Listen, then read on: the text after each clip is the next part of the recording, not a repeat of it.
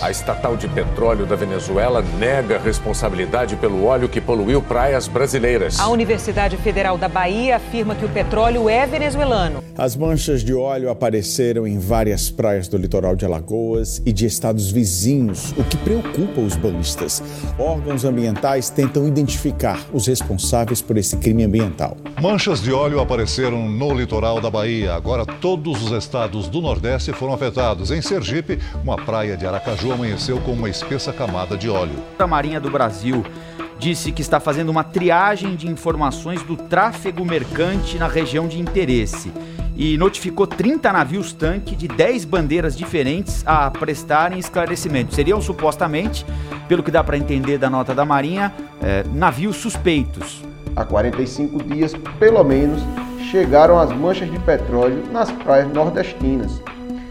Tenho certeza que a essa altura o presidente Bolsonaro está contente de não ter acabado com o Ministério do Meio Ambiente. Olá pessoal, bem-vindo a mais um podcast Fala Davi Maia. Como você sabe, esse é o seu podcast preferido, tratando sobre os temas da atualidade e do nosso mandato aqui como deputado estadual de Alagoas. Lembre-se que estamos disponível em todas as suas plataformas e tratando do tema as manchas de petróleo que têm aparecido no Nordeste. Nunca o Nordeste esteve tão perto de uma crise ambiental, econômica e social. Em Alagoas, colocam em risco diversos biomas, ricos e únicos, como a Costa dos Corais. Para quem não sabe, a segunda maior barreira de coragem do mundo. A gente só perde para a Austrália. E além de que nós temos aqui os nossos mangues, as nossas dunas, Mata Atlântica, etc. Mas sem dúvida nenhuma, esse bioma marinho está em risco. A nossa fauna, a nossa flora, e já são evidentes. Nós já vimos aí tartarugas oleadas, golfinhos manchados de petróleo, o que causa um grande impacto a quem assiste.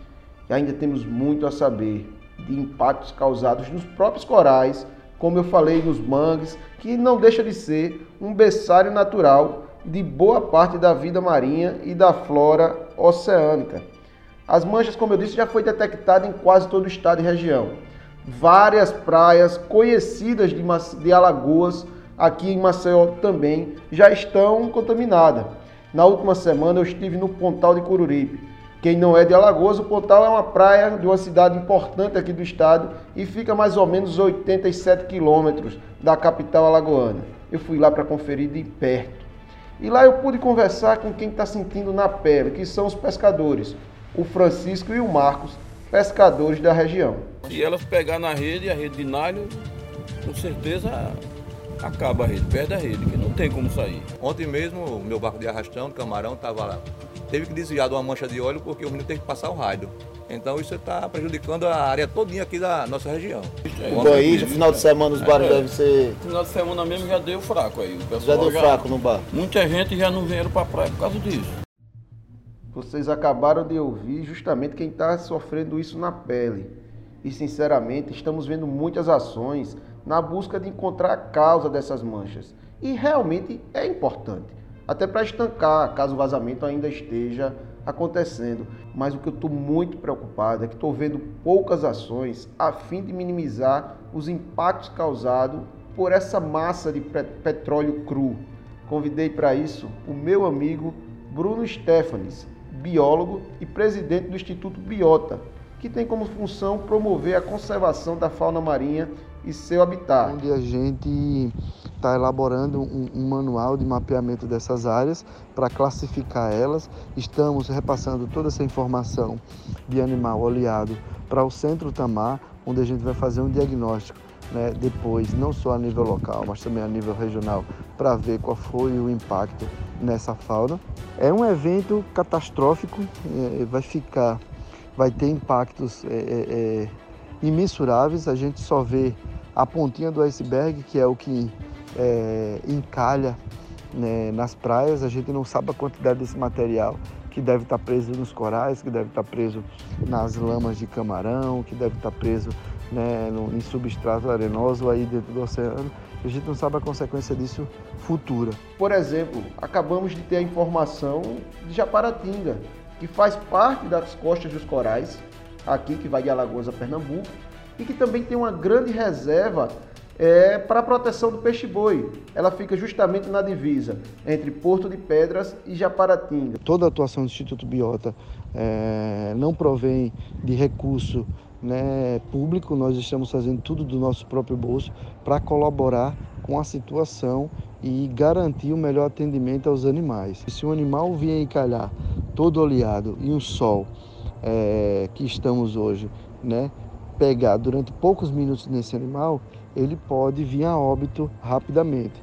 Logo, uma pessoa capacitada prestando os primeiros socorros garante né, a sobrevida desse animal até a chegada de, da equipe de resgate, que é composta por veterinário, biólogos e profissionais da área.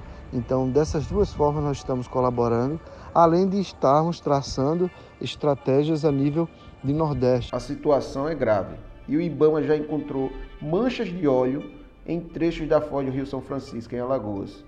Sobre isso, convidei para falar o Anivaldo Miranda, ele que é presidente do Comitê da Bacia Hidrográfica do São Francisco.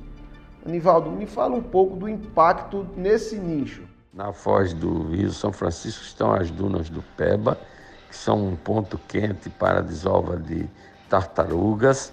Ali tem animais marinhos de grande porte, como arraias e outros é, e outras espécies né, de porte médio e grande. Ali está um dos maiores bancos de camarão não é, do, do, do Brasil, importantíssimo para a economia local. Estamos é, em alerta porque a qualquer momento, se for necessário, o comitê articulará uma grande reunião entre os governos de Alagoas e Pernambuco, na região da Foz, com os órgãos federais e a participação das populações ribeirinhas do projeto Aroeira, do lado de Alagoas, em Piaçabuçu, das comunidades quilombolas do lado de Brejo Grande, em Sergipe.